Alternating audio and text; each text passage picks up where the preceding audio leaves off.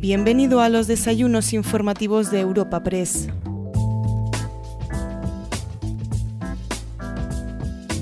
Te presentamos una nueva entrega de los desayunos informativos de Europa Press.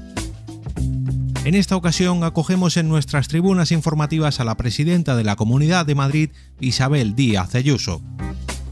Tras la intervención inicial de nuestra invitada, será el director de nuestra agencia, Javier García, el encargado de trasladar algunas de las preguntas de los asistentes al encuentro.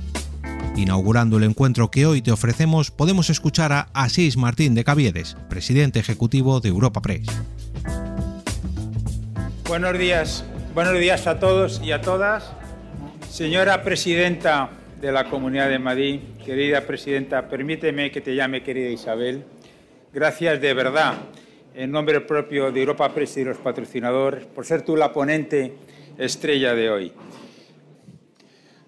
Bueno, hoy es 4 de mayo. Estoy convencido que a nuestra presidenta es una de estas fechas que no se le olvidarán fácilmente. Te voy a presentar muy brevemente, querida presidenta, con una reseña curricular tuya. Inmediatamente te paso la palabra, porque créeme que te queremos escuchar con mucha, mucha atención. Isabel Díaz Ayuso, nuestra presidenta, porque somos de Madrid, es nacida, como no podía ser de otra forma, en Madrid, es licenciada en Periodismo por la Universidad Complutense de Madrid y máster en Comunicación Política y Protocolo. Con anterioridad a su dedicación política, trabajó en departamentos de comunicación en varias empresas y fundaciones, así como en la radio y en la prensa digital, tanto en España como en otros países. Fue en el año 2005 cuando se afilió al Partido Popular en Madrid, entonces en Nuevas Generaciones, entrando al año siguiente en el Departamento de Prensa de la Consejería de Justicia e Interior del Gobierno de la Comunidad de Madrid, especializada como es en comunicación política, Colaboró seguidamente con la presidenta de la comunidad, primero con Esperanza Aguirre y posteriormente con Cristina Cifuentes. En julio del año 2011 entró como diputada en la Asamblea de Madrid, renovando acta en el año 2015, donde ejerció como portavoz adjunta, posición que abandonó en el 17 al ser nombrada viceconsejera de Justicia e Interior del Gobierno regional. Durante las siguientes dos legislaturas, iniciadas, recordemos, en el 15 y en el 19, renovó acta de diputada, siendo nombrada en el 18 vicesecretaria de Comunicación y portavoz del Partido Popular de Madrid. Tras el resultado de las elecciones a la Asamblea de Madrid en el año en mayo del 2019, fue elegida presidenta de la comunidad, gobernando entonces en coalición con Ciudadanos. Y como todos conocemos, tras el adelanto electoral en mayo de 2021, y vuelvo a decir 4 de mayo de 2021, hace exactamente un año hoy, el PP ganó las elecciones siendo la, lista ampliamente más votada, siendo investida presidenta y formando un gobierno nuevo con un gabinete, todos miembros del Partido Popular, salvo creo una independiente. Nuevamente, querida presidenta, es un verdadero honor el que estés con nosotros esta mañana y tuya es la tribuna. Gracias.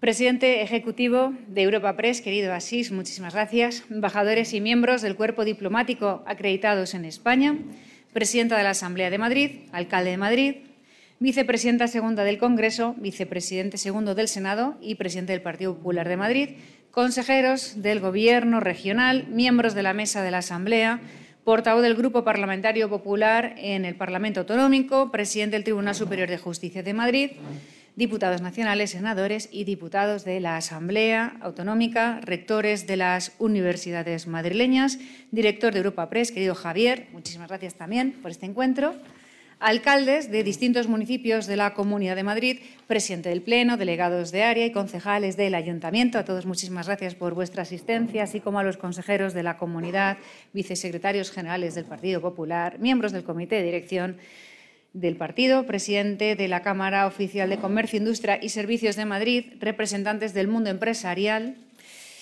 representantes de las organizaciones sindicales de Madrid, presidente de la Federación Nacional de Asociaciones de Trabajadores Autónomos y Héroes, autoridades, patrocinadores, medios de comunicación, señoras y señores, espero no dejarme a nadie.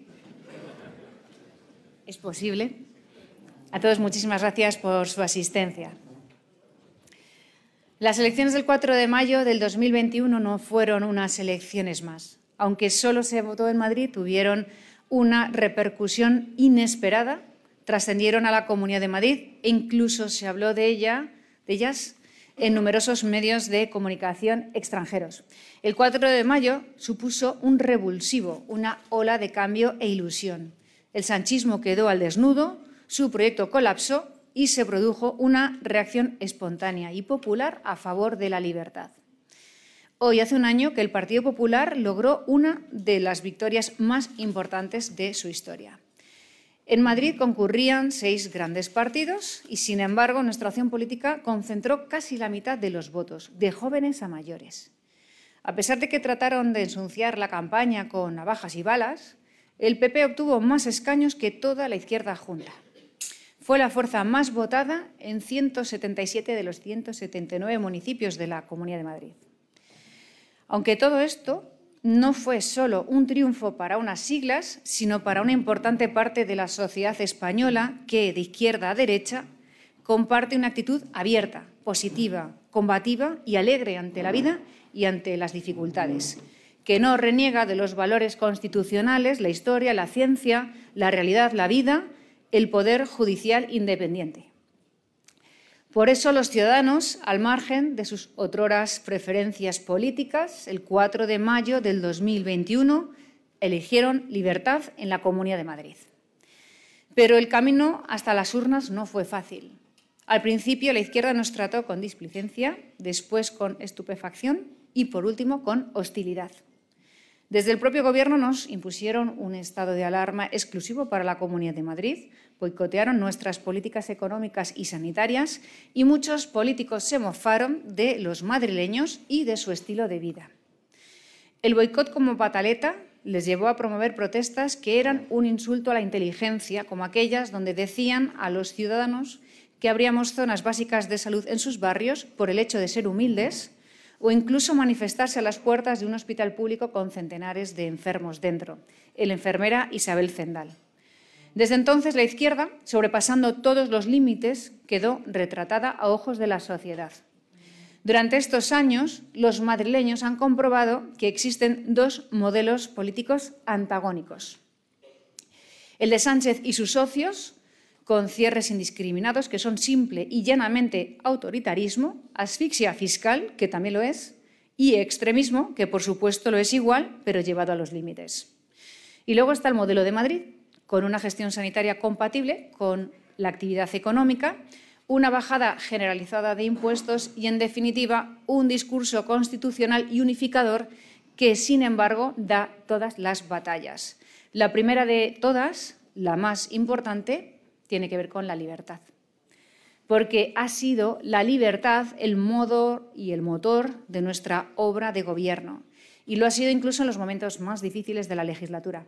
Fuimos los primeros en reaccionar frente a la pandemia. Cerramos los colegios, las visitas a las residencias y aquellas actividades que suponen un riesgo ante la creciente pandemia. Contratamos rápidamente a 10.000 profesionales sanitarios extra desarrollamos un sistema de vigilancia de las aguas residuales que nos permitió adelantarnos a las sucesivas olas. Repartimos millones de mascarillas a la población. Adquirimos test de antígenos antes que nadie. Convertimos IFEMA en un gran hospital. Y levantamos otro especializado en pandemias, el mejor del mundo, en tan solo tres meses. Una gestión que recibió el reconocimiento internacional por parte de numerosos medios, como por ejemplo The Washington Post, el Financial Times o The Economist, pero que no fue suficiente para el relato construido contra la Comunidad de Madrid desde distintos sectores. Todas y cada una de las medidas que hemos tomado estos años han sido recibidas con enorme hostilidad, pero eso no ha cambiado en nada porque siempre hemos hecho lo que creíamos que había que hacer. Las medidas funcionaron, fueron replicadas por el resto de administraciones, sirvieron para preservar espacios de libertad en un momento de tremenda asfixia y, lo más importante, fueron valoradas muy positivamente por la amplia mayoría de los madrileños. Pero en todo este tiempo, además, nos comprometimos a seguir aliviando la presión fiscal y ya hemos aprobado la mayor rebaja de impuestos de la historia de la región. Nos comprometimos a impulsar la natalidad y hemos aprobado el plan de maternidad, paternidad y natalidad más ambicioso de toda Europa, con 80 medidas y una inversión de más de 4.500 millones de euros. Nos comprometimos a facilitar la actividad económica y estamos tramitando la ley de mercado abierto, pionera en España. Además, cada mes eliminamos trabas burocráticas. Nos comprometimos a velar por el futuro de los jóvenes y por fomentar la cultura del esfuerzo y, entre otras muchas medidas, contratamos 3.000 nuevos profesores. Hemos reducido el número de, de alumnos por aula y hemos aprobado la ley maestra, estamos en ella, en tramitación, para proteger la calidad de la educación madrileña. Nos comprometimos a que la Comunidad de Madrid seguiría mejorando su sanidad pública después de la pandemia y hoy se están ampliando el 12 de octubre el Gregorio Marañón y La Paz, se están creando nuevos centros de salud, modernizando la atención al paciente a domicilio o acercando la farmacia a casa a través de una ley única en España. Nos comprometimos a hacer aún más compatible la actividad económica con el respeto al medio ambiente y hoy facilitamos y subvencionamos la transición a energías verdes. Estamos completando el arco verde que ya empieza a rodear Madrid. Estamos poniendo en marcha la primera planta de hidrógeno verde en España y, sobre todo, el plan de descarbonización. Nos comprometimos a poner las bases del Madrid del futuro y la prolongación de la línea 3 de metro ya ha dado sus primeros pasos y el intercambiador de Valdebebas y la futura Ciudad de la Justicia, y el plan Red del Canal de Isabel II y los cuatro clústeres tecnológicos de transformación digital, inteligencia artificial, Internet de las Cosas y blockchain. De hecho, a estas alturas, a mitad de esta breve legislatura, más del 95% del programa de gobierno ya está cumplido o en desarrollo. Y todo esto lo hemos dicho, lo hemos hecho y lo hemos explicado. Desde 2019, mi Gobierno ha respondido a 2.172 preguntas orales en la Asamblea de Madrid y a 33.265 preguntas escritas y peticiones de información. He contestado a 315 preguntas en las sesiones de control y he participado en cuatro plenos monográficos. Hemos respondido cada año a más de 11.000 ciudadanos que me escriben por carta o por correo electrónico, una cifra que crece en más de 3.000 personas al año y que se refleja proporcionalmente en nuestra conversación social en Internet. Nuestro Gobierno ha visitado varias veces los 179 municipios de la región. Como presidenta he ido a 72. Y desde el 4 de mayo he mantenido 78 reuniones con empresarios y miembros de la sociedad civil y he celebrado 235 actos públicos, incluyendo entrevistas. Pero no dirigimos solo un proyecto de gestión, sino un proyecto de valores occidentales que defiende una forma de ver la vida que ha triunfado a lo largo de la historia y la geografía mundial. Quien lo elige quiere prosperidad, exigencia en los servicios públicos y una fiscalidad y una burocracia ágil, proporcionada y al servicio de la persona. Porque para eso estamos en política. Estamos para preservar y mejorar un modelo que funciona y para corregir todo aquello que no lo hace. Creemos en la libertad como el bien más preciado que tiene el hombre. Por eso creemos en la ley, en la igualdad de oportunidades, en el respeto al ciudadano por parte de la Administración, en la igualdad de los españoles para acceder a unos servicios públicos de calidad vivan donde vivan, en su unidad como nación y en la monarquía parlamentaria como pacto para la convivencia dado de izquierda a derecha por los españoles. Defendemos la vida, la familia, la cultura del esfuerzo, la calidad educativa, la economía social de mercado y la propiedad. Y admiramos la Constitución de 1978, una Constitución que no es perfecta para unos y otros, porque es de todos, pero que debemos cumplir en su totalidad. En ella se recoge el modelo autonómico, la fórmula que mejor se ajusta a la realidad territorial y la diversidad de nuestro país. España es una gran nación, una de las pocas naciones que han configurado el mundo. Somos, como dice la Constitución, una patria común e indivisible. Pero eso no significa que España sea un país uniforme. Ni lo es, ni queremos que sea. Amamos y reivindicamos la riqueza y los contrastes de cada rincón de España. Gracias a las herramientas que nos confiere el modelo autonómico, la Comunidad de Madrid se ha convertido hoy en la primera economía de España, porque somos la España con ganas. Nos hemos convertido en el mayor destino cultural del mundo. Hemos recuperado el 90% del mercado turístico nacional y dos de cada tres turistas internacionales. Concentramos casi el 75% de la inversión extranjera que recibe el país y ya estamos entre los 10 mejores destinos del mundo para invertir. La renta de la Comunidad de Madrid se sitúa hoy muy por encima de la renta media del resto de Europa. Nuestro Producto Interior Bruto crece casi dos puntos por encima de la media nacional. Y lo más importante, hoy tenemos en nuestra región el mayor número de personas trabajando en un mes de abril, un dato histórico que hemos conocido hoy mismo. Además, tenemos la cifra de paro más baja de los últimos 14 años. Y no solo hemos llevado a cabo la mayor rebaja de impuestos de la historia, también hemos renunciado a todos los impuestos propios, porque no hacemos ingeniería fiscal con el trabajo de los ciudadanos ni les cambiamos las reglas del juego a capricho, ni nos inmiscuimos en el precio de sus viviendas ni en los consejos de administración de las empresas. Llevamos 18 años creando las mejores condiciones para atraer eh, empresas y talento. 18 años bajando los impuestos posibles. En este tiempo, los madrileños se han ahorrado más de 53.000 millones de euros, lo que equivale a 16.000 euros por contribuyente. Frente al modelo de Madrid, el modelo económico socialista ha hecho de España uno de los países con el crecimiento más lento de la Unión Europea y líder en paro, déficit y deuda y sobre todo con una inflación absolutamente desbocada, la mayor en 40 años.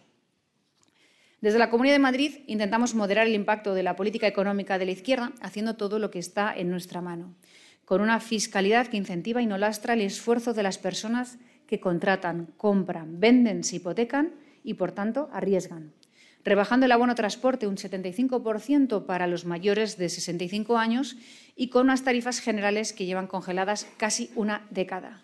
Unificando las tarifas, por ejemplo, de la zona B3 de la zona B3 para los vecinos de 129 municipios de la región que suman medio millón de habitantes.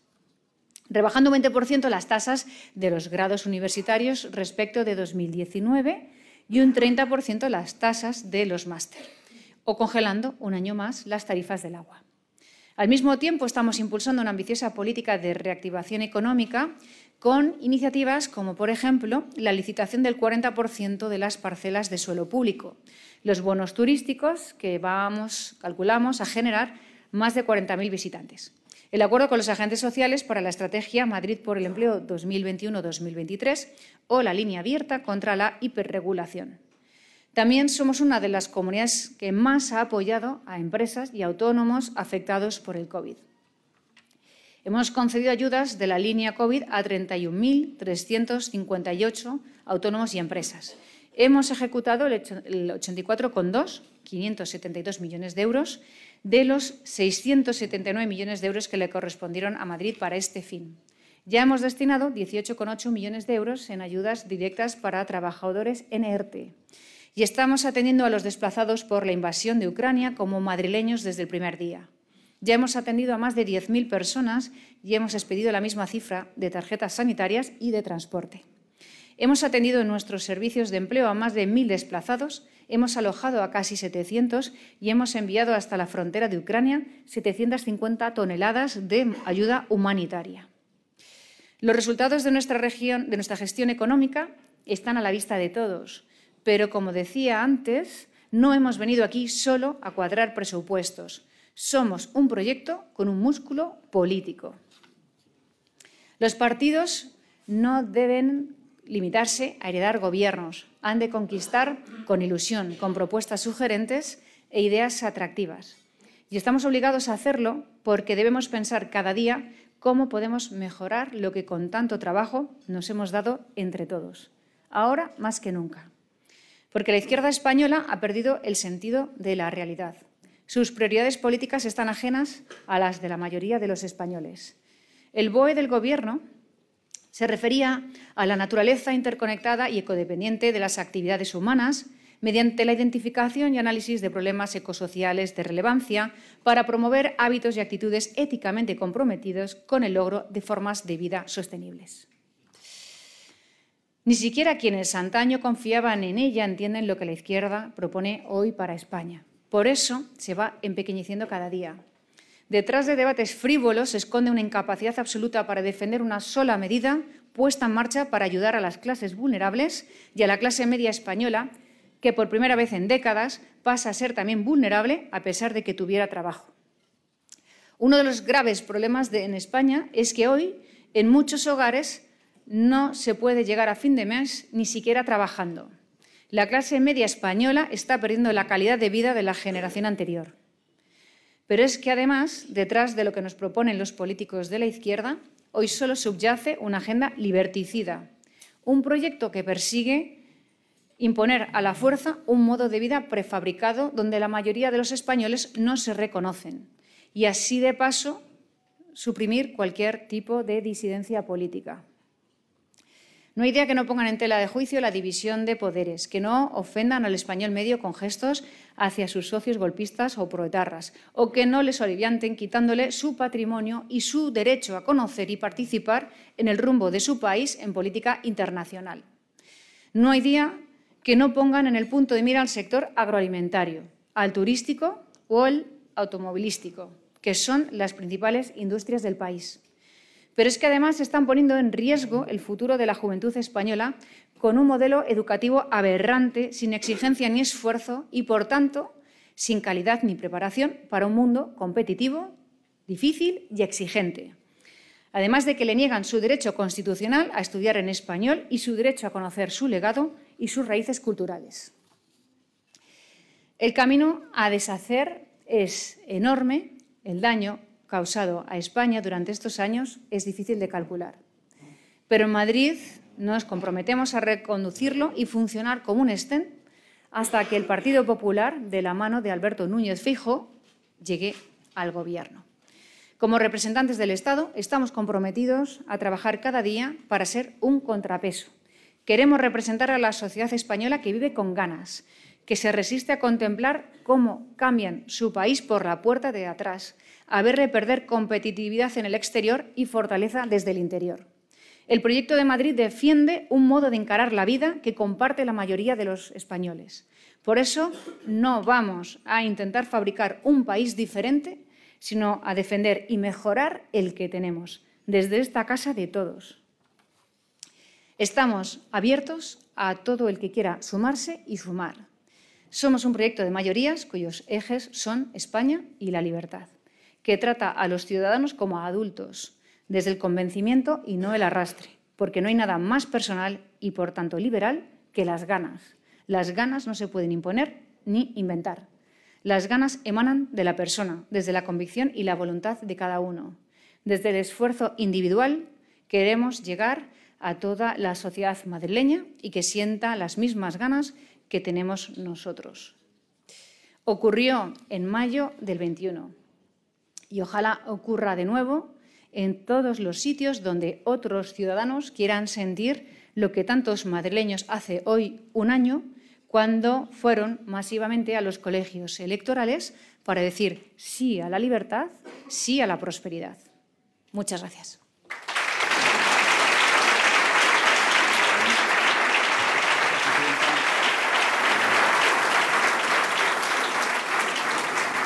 Gracias, Presidenta.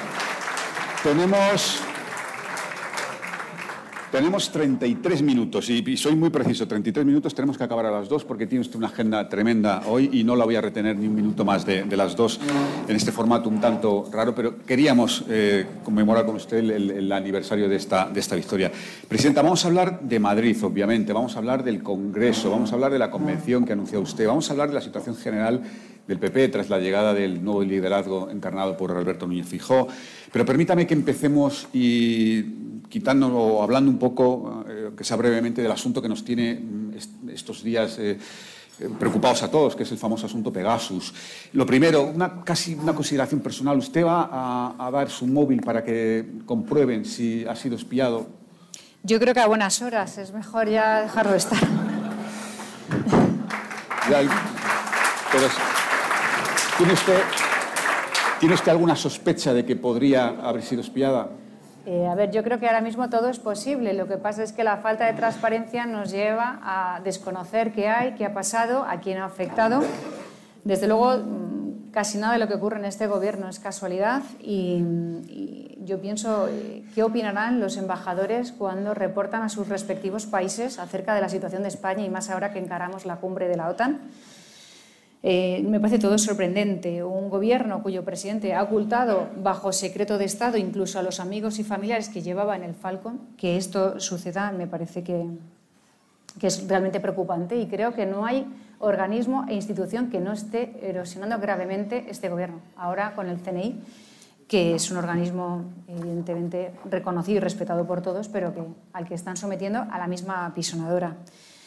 Así que, eh, bueno, espero que esto se, explique pronto. En todo caso, me ha sorprendido un poco la contundencia con la que esta mañana en una entrevista radiofónica en Es Radio ha dicho usted que espera que en los próximos días salgan conversaciones de la oposición. ¿Pero lo, dice por una reflexión personal o porque tiene sospecha? He dicho, eh, he dicho, eh, no, no, no, tiene ninguna, no tiene ninguna gracia. He dicho que, que a estas alturas ya me espero cualquier cosa. No me extrañaría porque ya no sé qué hay ahí, nadie lo sabe, nadie conoce ninguna información.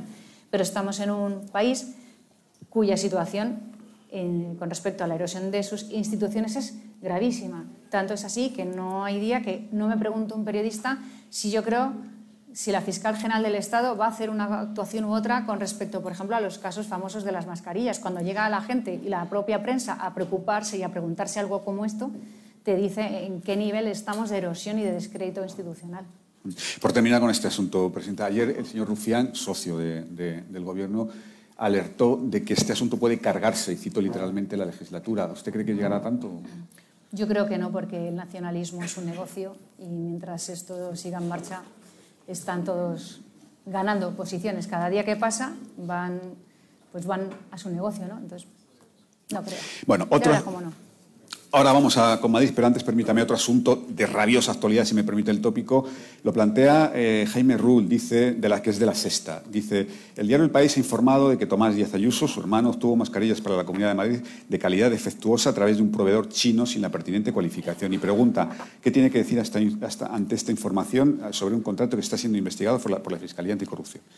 Que la opinión que publica El País es falsa, lo saben, se lo hemos explicado y lo que tengo que decir es que mm, la mercancía llegó en el plazo adecuado, en el lugar oportuno y correcto, con calidad, que se procedió al pago previa fiscalización contable y tanto es así que ese pago se efectuó después, dos meses más tarde, previa a la fiscalización de nuestro propio interventor.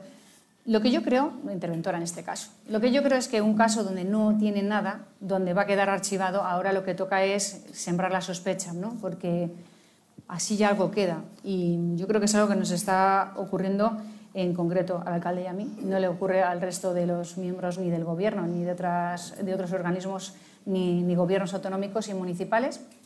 Eh, cuando veíamos el otro día que incluso en la portada de algún periódico se hablaba de más de 670 millones de euros que tienen que ser fiscalizados, hay 13 contratos eh, en la Fiscalía Anticorrupción, cuatro, tres o cuatro miembros del Gobierno imputados, pero no son tan interesantes o tan mediáticos. En el caso del Ayuntamiento va a tener la mala suerte de tener una persona mediática por el camino que le da más gasolina a todo esto, y en el mío, pues si es un familiar y con esto hacemos más daño y le destrozamos, pues mejor, ¿no? Es en lo que están.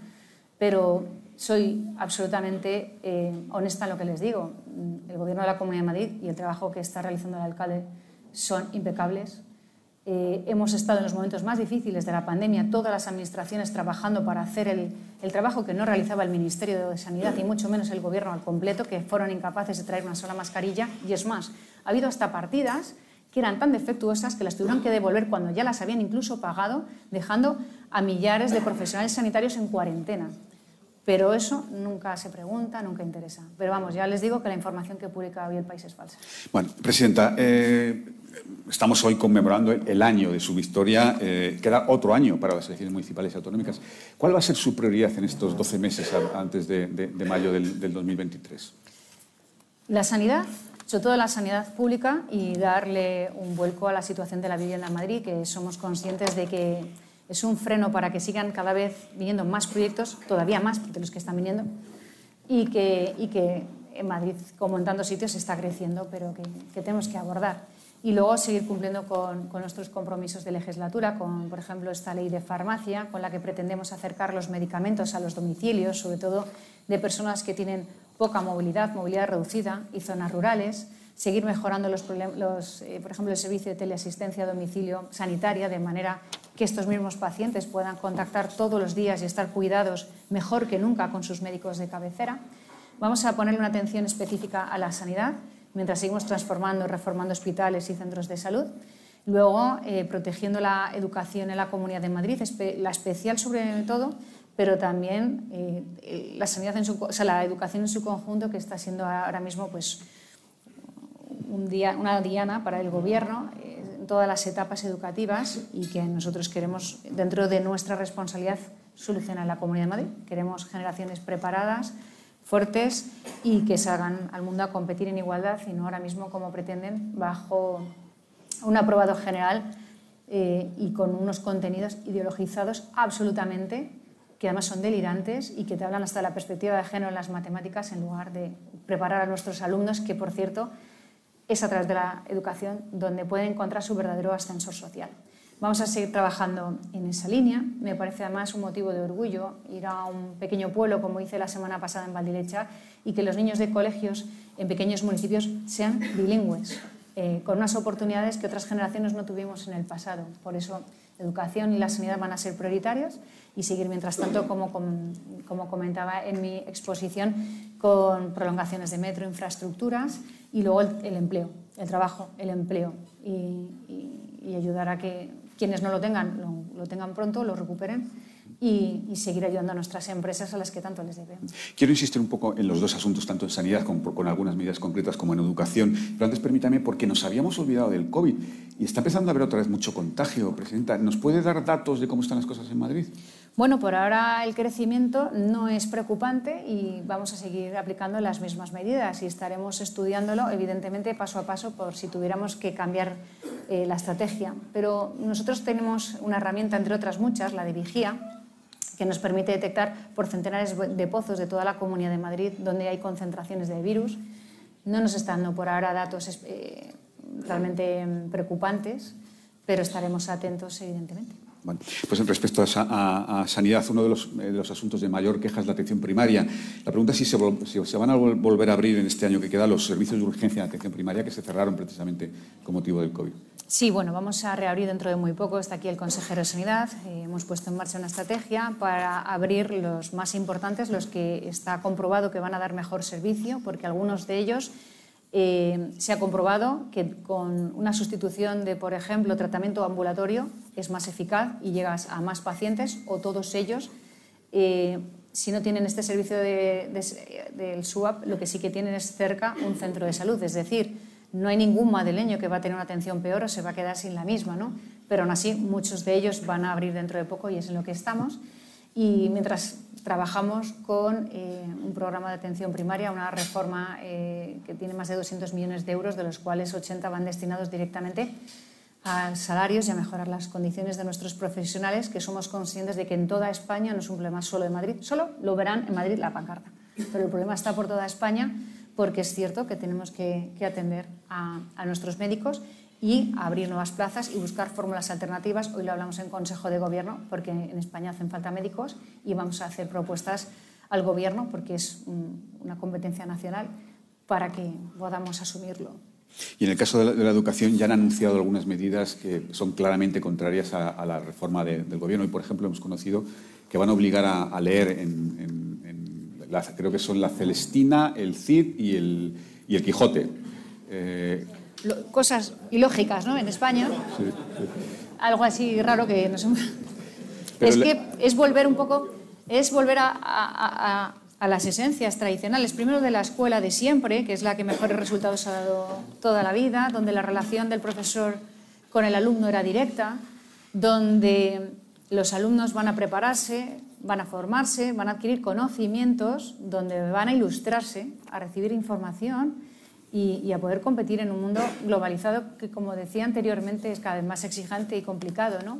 no estamos para otra cosa. Entonces, nosotros lo que estamos haciendo es, eh, a través de la ley maestra, por un lado, enderezar todos los, desmanes, todo el perjuicio que está causando la ley CELA, que es tremendo, eh, y luego, por otro, poner el acento en la educación especial, de la que estamos muy orgullosos y en la que creemos absolutamente en la Comunidad de Madrid. Nosotros creemos en todas las etapas educativas, creemos que los eh, alumnos que pueden llegar más lejos, como puede ser con su bachillerato de excelencia. Tienen que ser estimulados y dejar que crezcan y que lleguen tan lejos como su capacidad y su, y su esfuerzo les lleven, porque si no es frustrante, no somos todos iguales, pero todos merecemos las mismas oportunidades. Y una educación en la que aquellos que se quedan rezagados, que tienen dificultades para el aprendizaje o que tienen necesidades añadidas, para ellos también nuestro sistema educativo está preparado. Es decir, que todos lleguemos lejos, que todos encontramos nuestro camino, pero no que nos igualen en un falso aprobado. Entonces, para eso también vamos a pedir que los claustros de los profesores tengan más voz a la hora de decidir si los alumnos pasan o no con suspensos eh, pasar con suspensos producirá mucha alegría y satisfacción a corto plazo, pero evidentemente es la tiranía y la frustración lo que viene a continuación de una persona que no está preparada y es el verdadero ascenso social para las familias que no tienen recursos y ponen a sus hijos en un sistema educativo del que depende su futuro. Si estos niños son aprobados y los títulos no valen y el esfuerzo no vale, pues ¿qué estamos haciendo? Fabricar borregos. Estamos, nos negamos a que nos hagan esto en Madrid y vamos a dar esta batalla eh, tan importante para las familias. Pero, Presidenta, ¿está segura de que todas estas medidas entran dentro de las competencias de la Comunidad de Madrid? lo digo porque la ministra ya ha anunciado que esto va, a terminar sí o sí en los tribunales. Pues, desde luego, dentro de nuestras competencias, eh, nosotros tenemos, por ejemplo, un porcentaje en los currículos donde podemos decidir qué asignaturas y qué contenidos entran. Hasta el último renglón donde nos quepa una sílaba, si podemos añadir o quitar, lo haremos. Yo creo que hablar del empoderamiento ecosostenible con perspectiva de género eh, digitalizado, transitorio y resiliente, pues será importante para algunos. Pero.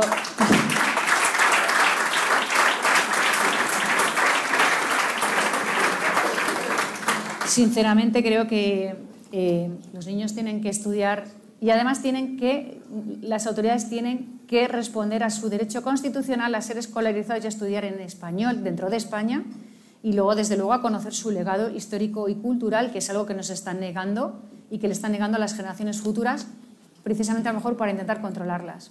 Por tanto, la historia se estudia con cronología, no con perspectiva de género.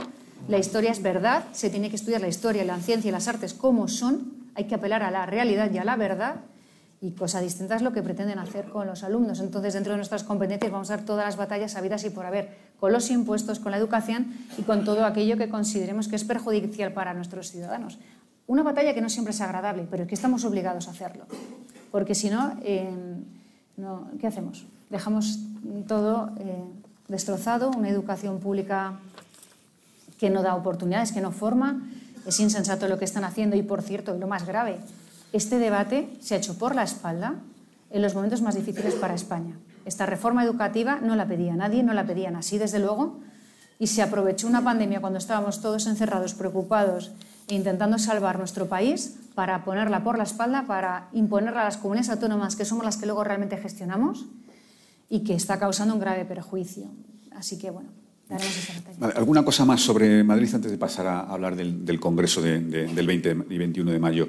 Eh, el metro, Presidenta, ¿qué está pasando? ¿Por qué se han, se han reducido un 10% los, los, trayectos? El metro dice que es por falta de viajeros y la comunidad dice que es porque es muy cara la luz. Bueno, básicamente lo que está ocurriendo es que el incremento de los precios de la luz se han disparado en todas las familias, pues imagínense en una red de metro como la nuestra, que es de las más extensas de Europa. Entonces, eh, nosotros no queremos, por más que lo intenten, queremos subir las tarifas, estamos intentando no subirlas y ese es nuestro compromiso, no, hacerlo mientras podamos, pero es verdad que ese, ese precio se ha incrementado un 200%, se hace insostenible y por tanto lo que estamos intentando hacer desde la comunidad es que no revierta y que no lo paguen los ciudadanos y para eso, en las horas valle, donde está estudiado que hay menos eh, utilización del transporte público por parte de los viajeros, reducir un poco esas frecuencias hasta que podamos otra vez recuperar la normalidad. Es que no nos queda otra. Si no, la izquierda estaría deseando que subiéramos las tarifas para tener la pancarta y la protesta. Entonces nos intentan encerrar en el medio.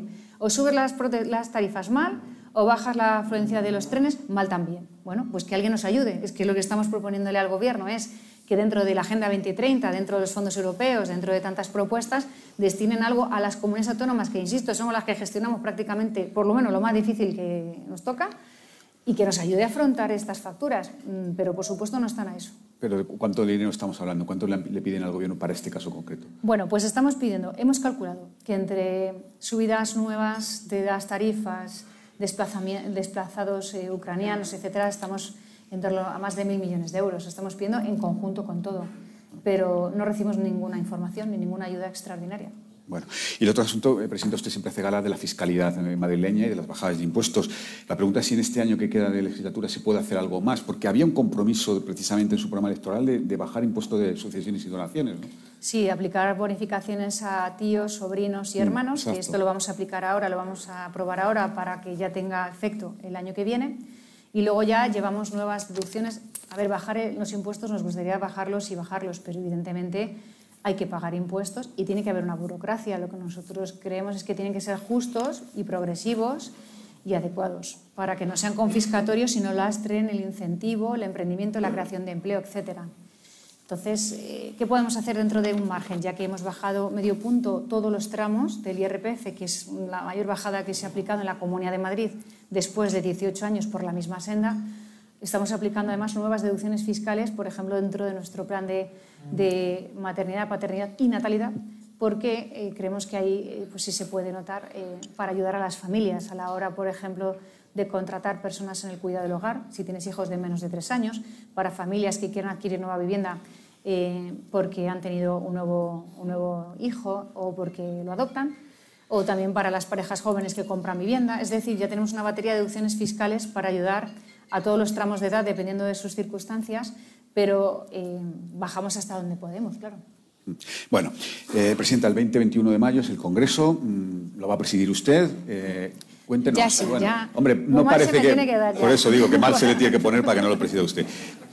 cómo va a ser el Partido Popular de Madrid eh, cuando usted lo presida distinto al que hay ahora? Obviamente, el de ahora es una gestora, o sea, pero ¿qué va a ser distinto? ¿Qué, qué, novedades va a introducir usted en el partido? Bueno, yo creo que no hay que comparar porque todas las etapas anteriores han tenido cosas buenas o cosas malas simplemente porque somos distintos. ¿no?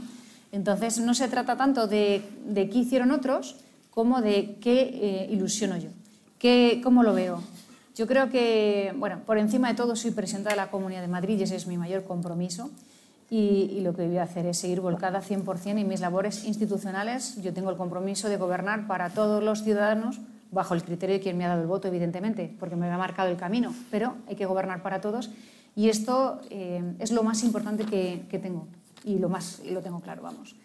Pero eh, también quiero que el partido eh, que surja después de este Congreso sea un partido, como dice nuestro lema de Congreso, un partido que nace con ganas de nuevo, con ganas de ganar, con ganas de ilusionar, con ganas de seguir dando batallas y con ganas de estar cerca del ciudadano. Hay una distancia enorme normalmente entre el votante y el afiliado y lo que quiero es dividir completamente las labores de gobierno de las de partido, de manera que todo el mundo esté centrado en su responsabilidad.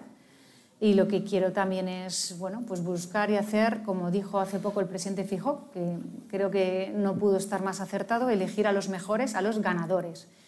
Eh, todo el mundo cuenta, todo el mundo ha de estar, pero tienes que buscar una representación de esos ganadores porque nos jugamos mucho el año que viene. Tenemos elecciones también municipales en toda España, pero en concreto en la Comunidad de Madrid, donde hay algunos municipios que tienen más de 200.000 habitantes, 190.000. Hoy ponía el caso de Fuenlabrada, porque esta tarde eh, celebraremos allí el 4 de mayo. Eh, fue una población de 18.000 habitantes en los años 70-80 y ahora está por los 195.000 para dar a conocer tu proyecto necesitas un tiempo. Lo que quiero es que estén al frente ganadores y sobre todo gente que entienda que tengas la responsabilidad que tengas, siempre es un orgullo y que no es responsabilidad pequeña. Es tan importante ser ministro como ser diputado. Tú tienes una responsabilidad y un compromiso con los ciudadanos y lo que quiero es que todos ellos estén más que agradecidos, sobre todo estén ilusionados y pensando que tienen una gran oportunidad para hacer cosas. Entonces lo que quiero es una estructura pequeña donde cada uno esté en sus labores, pero representemos a los municipios, al gobierno, pero sobre todo pues, a alcaldes, a diputados y, por supuesto, con una estructura donde el ciudadano cuente mucho más. Por lo que le estoy escuchando, obviamente los consejeros no tendrán ningún papel orgánico en el partido. Desde luego, lo que no quiero es que sean vicesecretarios y consejeros. No quiero que se agrupe tanto el poder, porque me gusta pensar que si, si estás como consejero, bien lo saben, esto te lleva tantísimo tiempo que no te debería quedar tiempo para nada más. Y, además creo que es mejor así, porque el partido además tiene que estar también preparando programas electorales, eh, reuniéndose con asociaciones, nutriendo de nuevas ideas y de propuestas al gobierno. Creo que si funcionamos eh, como un mismo equipo, pero cada uno desde sus responsabilidades, aportamos más y además le damos la oportunidad a que gente nueva también pueda acceder a las mismas y tener algo que aportar. Entonces no me gustaría que hubiera grandes concentraciones de poder, sino un reparto donde esté la experiencia, con personas que han dado un paso adelante hace poco y que todos con la responsabilidad se sientan realmente eh, ilusionados y no tanto por un pues eso, por una acumulación de cargos que creo que luego no funciona. Tengo que preguntarle por nombres. Sabemos que Alfonso Serrano va a ser secretario general. ¿Nos puede dar algún nombre más de estos jóvenes valores de los que usted habla? bueno, no.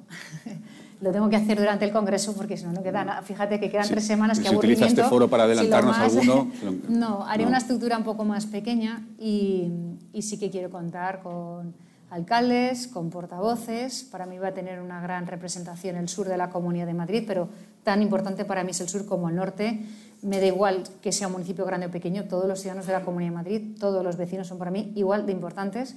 Quiero que todos estén representados, pero sí que es verdad que para mí el sur de la Comunidad de Madrid representa mucho, porque eh, es una zona donde hay más de un millón, millón y medio de habitantes, personas venidos de otros rincones de España y del mundo a trabajar, con una población muy joven, muy trabajadora y que apuestan además normalmente eh, por la familia. Además tiene una serie de valores y de trabajo y de forma de encarar la vida que me representa mucho. Y creo que han sido municipios que a lo largo de los años, eh, muchos de ellos han sido gobernados solamente por un tipo de política, la, sobre todo la de gobiernos de la izquierda. El 4 de mayo nos dieron un gran respaldo en las urnas. Nunca habíamos visto estas amplias mayorías en todos estos municipios y, fue realmente ilusionante porque te das cuenta de que al final el ciudadano de la Comunidad de Madrid, izquierda-derecha, quiere prosperidad, quiere libertad, quiere respeto lo que quiere es eh, simplemente tener su proyecto y no quieren estar bajo los mantras de la falsa igualdad que pretende solamente pues, subvencionar pobreza en lugar de oportunidades. Hoy los obreros del 19, siempre lo digo, son obreros orgullosos de serlo, pero que muchos además tienen sus pequeños talleres o sus grandes empresas que prosperan, y la clase mm, media y todas las clases, porque en Madrid no hay, no hay división de clases, quieren prosperar, quieren vivir de una manera determinada, como nos hemos dado en la Comunidad de Madrid. El sur representa mucho esto y por eso mm, lo voy a reivindicar. Y una última cosa sobre la estructura del, nuevo partido que usted va a presidir. ¿Qué papel va a tener el alcalde de Madrid, don José Luis Martínez Almeida? Bueno, el alcalde, el papel que quiera, como siempre, porque además somos un mismo equipo. Eh, nos, nos dicen muchas veces ¿Qué va a hacer uno? ¿Qué va a hacer el otro? Pues lo que hablemos los dos. Nos sentaremos a ver cómo quiere que sigamos caminando juntos y, qué personas queremos los dos para, como el resto de la casa, para, fortalecer la organización. Y, es como vamos a funcionar, como un mismo hombre. Ah, eh, pregunta la compañera Mónica eh, Tragacete, que es redactora de 20 Minutos. Dice que si baraja remodelar su gobierno tras el Congreso del PP de Madrid para encarar la recta final de legislatura. A ver, yo he mantenido al gobierno de la Comunidad de Madrid siempre absolutamente al margen del partido, siempre. Por tanto, lo que ocurra en una institución o en un organismo no tiene que afectar al otro. Sí que es cierto que hacia el final de la legislatura eh, tenemos todavía un año por delante, ¿eh? aún tenemos mucho que hacer y, siempre es bueno eh, reformar, reafirmar nombres o, o, poner al frente a personas nuevas. Entonces no descarto en puestos intermedios que haya cambios. Eso no lo descarto. En puestos intermedios, no los consejeros. Pero no, en realidad no nos hemos equivocado con los consejeros que tenemos, que están todos por aquí. Estoy muy orgullosa de todos ellos y además cada día que pasan son mejores. Yo creo que con el tiempo los ciudadanos serán conscientes del gobierno que nos hemos dado en la Comunidad de Madrid en tiempos muy, muy difíciles. No hemos tenido eh, nada fácil desde el 2019, desde que empezamos este nuevo camino por gobiernos en coalición, por una pandemia de seis olas, cuando no fue Filomena, una crisis económica como la que tenemos. No contamos con la situación de nuestros antecesores y a pesar de eso, cuando uno hace balance, mira atrás y ve todo lo que, lo que hemos realizado juntos, la verdad es, es, es increíble, ¿no? es digno de orgullo y mi obligación, mi responsabilidad es que los ciudadanos lo conozcan. Y hemos reformado muchas medidas, muchas cosas y aún así hemos apostado por seguir eh, transformando Madrid tranquilamente, ¿no? transformando sus servicios públicos. Y lo vamos a seguir haciendo. Entonces yo creo que el equipo que nos hemos dado eh, todos es el mejor. No nos hemos equivocado con cada uno de los consejeros que he puesto al frente, estoy muy orgullosa de ellos y sí que quiero seguir trabajando hasta el final de la legislatura. No hay nadie como ellos. Permítame una, una maldad, pero no hay ninguno casadista. Bueno, es que casadistas hemos sido todos y es lo suyo, solo faltaba. Es decir, que yo siempre lo digo, eh, a mí que me digan yo estuve o no estuve con Casado, no me interesa saberlo, porque yo era la primera que estaba, solo faltaba, era el presidente y hay que estar con su presidente. Somos un partido, además, que siempre nos hemos cuidado y nos hemos respetado entre nosotros, que hemos reconocido la labor del que se pone al frente y trabaja por todos los demás y se erosiona como ninguno, doy fe de ello. Y solo faltaba que, no estemos con él, ¿no? o que no hubiéramos estado con él. Por tanto, a mí eso no me vale. Cosa distinta es quienes hayan puesto en tela de juicio la honorabilidad de mi gobierno y de la gestión que se ha realizado en la Comunidad de Madrid, algo que yo sí que voy a tener en cuenta. Porque hemos trabajado al céntimo de euro, hemos trabajado con gran respeto al patrimonio de todos los ciudadanos, hemos gestionado lo más complicado que uno pudiera llegar a imaginarse, lo hemos hecho con calidad, con transparencia, con honradez y no voy a, a olvidar que se haya intentado trasladar algo distinto. Eso sí que no, pero cosa ya diferente es quien haya estado con el presidente, que es lo suyo, es que es lo suyo. O sea, que me parece muy bien que la gente sea leal y, y sobre todo, bueno, leal a las personas que estamos al frente de la organización. Y luego la vida pasa, hay nuevos liderazgos y no pasa nada porque después se apoya al siguiente. Es que hay mucha gente que lo ve como una deslealtad, a mí me parece que es todo lo contrario. Por tanto, yo entiendo que quien estuvo con Pablo Casado. Ahora no tiene nada mejor que hacer que estar al absoluto servicio de Alberto Núñez Fijo. Vale, pues precisamente vamos terminando, pero sí quería preguntarle, hay un nuevo liderazgo en el Partido Popular, encarnado por el señor Feijó. Hoy mismo aparece en el país una, una encuesta que da ya al Partido Popular por encima de, de, del PSOE, precisamente por ese efecto Fijo. La pregunta es, ¿qué cree usted que ha aportado o que está aportando el señor Alberto Núñez Fijo al, al, al partido y qué prevé para las elecciones, eh, primero para las andaluzas y luego para las generales? Bueno, él está aportando a la casa eh, gran serenidad. Al principio fue paz, que era muy necesaria, y ahora sobre todo solvencia y seguridad. Es una persona que creo que ya a estas alturas no tiene que demostrarle nada a nadie. Eh, es un hombre seguro de sí mismo. Yo creo que ha hecho una magnífica, eh, un magnífico trabajo en, en, Galicia. No creo que tantos gallegos estén tanto tiempo equivocados. Después de 13 años de mayorías absolutas, quienes lo conocen lo saben bien cómo es, ¿no? Y luego además destaco de él, que es un hombre que ha sido siempre muy respetuoso con su propio equipo.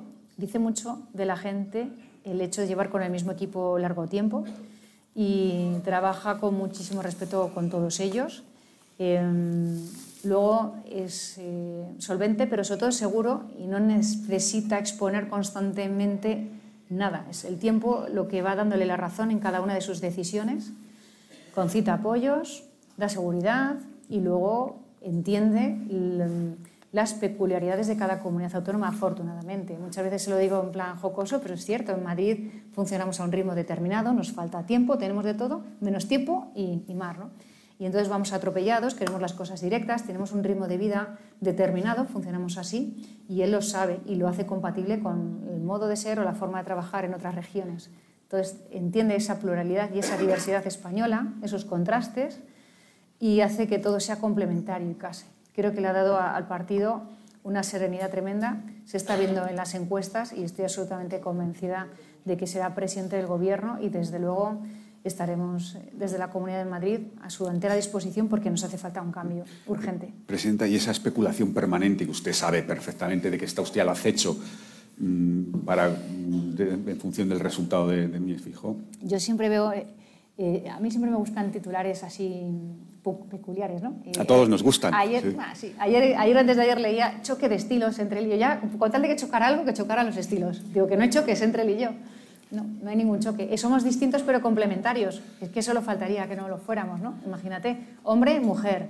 Yo pienso que no hay dos personas iguales ni dos familias iguales como para serlo él y yo, que somos hombre y mujer, que somos de distintas generaciones, distintas edades, distintas procedencias. Afortunadamente, somos distintos, pero somos, insisto, complementarios y compañeros. Y, y yo, desde luego, estoy a su entera disposición. Desde lo más bonito que me va a pasar en mi vida, que va a ser presidenta de la Comunidad de Madrid, yo estoy en esa retaguardia aportando al resto del país, a España, lo que se puede como presidente autonómico, porque es nuestra obligación. Somos delegados del Estado, no generamos y no gestionamos terruños, sino una delegación de España. Somos un único país. Lo que ocurre en el resto de las comunidades autónomas y en el resto del Estado nos ha de influir e involucrar pero no quita para que sepamos cada uno cuál es su sitio. Y yo no sé cuántas veces lo diré, pero Bueno, lo repetiré con mucho gusto porque es un privilegio estar al frente de la Comunidad de Madrid. Presidenta, le garantice que a las dos y terminamos a las dos.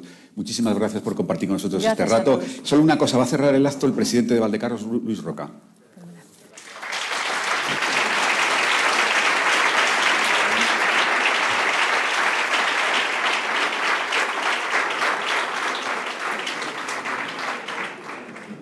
Presidenta de la Comunidad de Madrid, Presidenta de la Asamblea de Madrid, Vicepresidenta del Congreso de los Diputados, Vicepresidente del Senado, Alcalde de Madrid, embajadores, consejeros, portavoces del Partido Popular en el Congreso y en el Senado, delegados del Ayuntamiento de Madrid, concejales de los ayuntamientos, autoridades y empresarios. Presidenta, solo unas líneas muy breves para agradecer tus palabras en un momento tan decisivo para el empresariado español. Nos enfrentamos a retos enormes que en el caso concreto de la vivienda y el urbanismo se han visto agravados en los últimos meses por circunstancias exógenas que están complicando mucho nuestro futuro. Esperemos que duren poco tiempo. La pandemia, la guerra en Ucrania, el encarecimiento de los costes de la construcción, la falta de mano de obra cualificada y los largos trámites administrativos suponen un verdadero desafío a un sector que representa el 12,5% del PIB del país y da empleo a casi un millón y medio de personas en España. Una prueba de fuego para el sector que creo que no solo está demostrando fortaleza y solvencia, sino que además ha sabido encauzar su actividad hacia modelos de construcción más asequibles y más eficientes. La colaboración público-privada sigue siendo esencial para atender el principal de nuestros retos, el acceso a la vivienda, sobre todo de los jóvenes.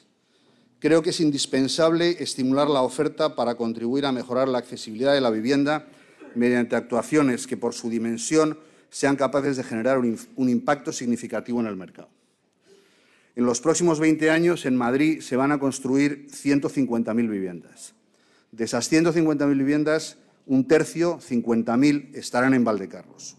Un desarrollo de los del sureste de Madrid que con el 55% de sus viviendas, 28.000, Presidenta, todas ellas protegidas, queremos contribuir a esa mejora de la accesibilidad.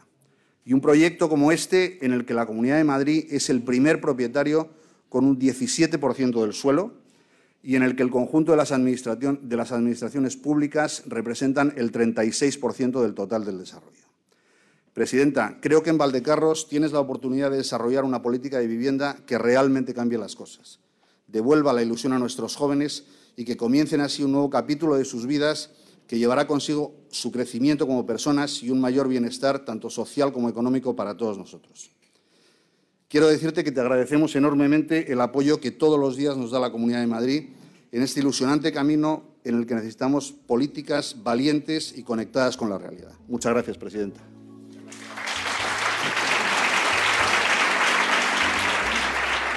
Despedimos esta entrega de los desayunos informativos de Europa Press invitando a todos nuestros oyentes a descubrir el resto de episodios de este podcast, así como los de los distintos programas de nuestra red a través de europapress.es barra podcast. Recuerda que todos ellos están disponibles en las principales plataformas de podcasting.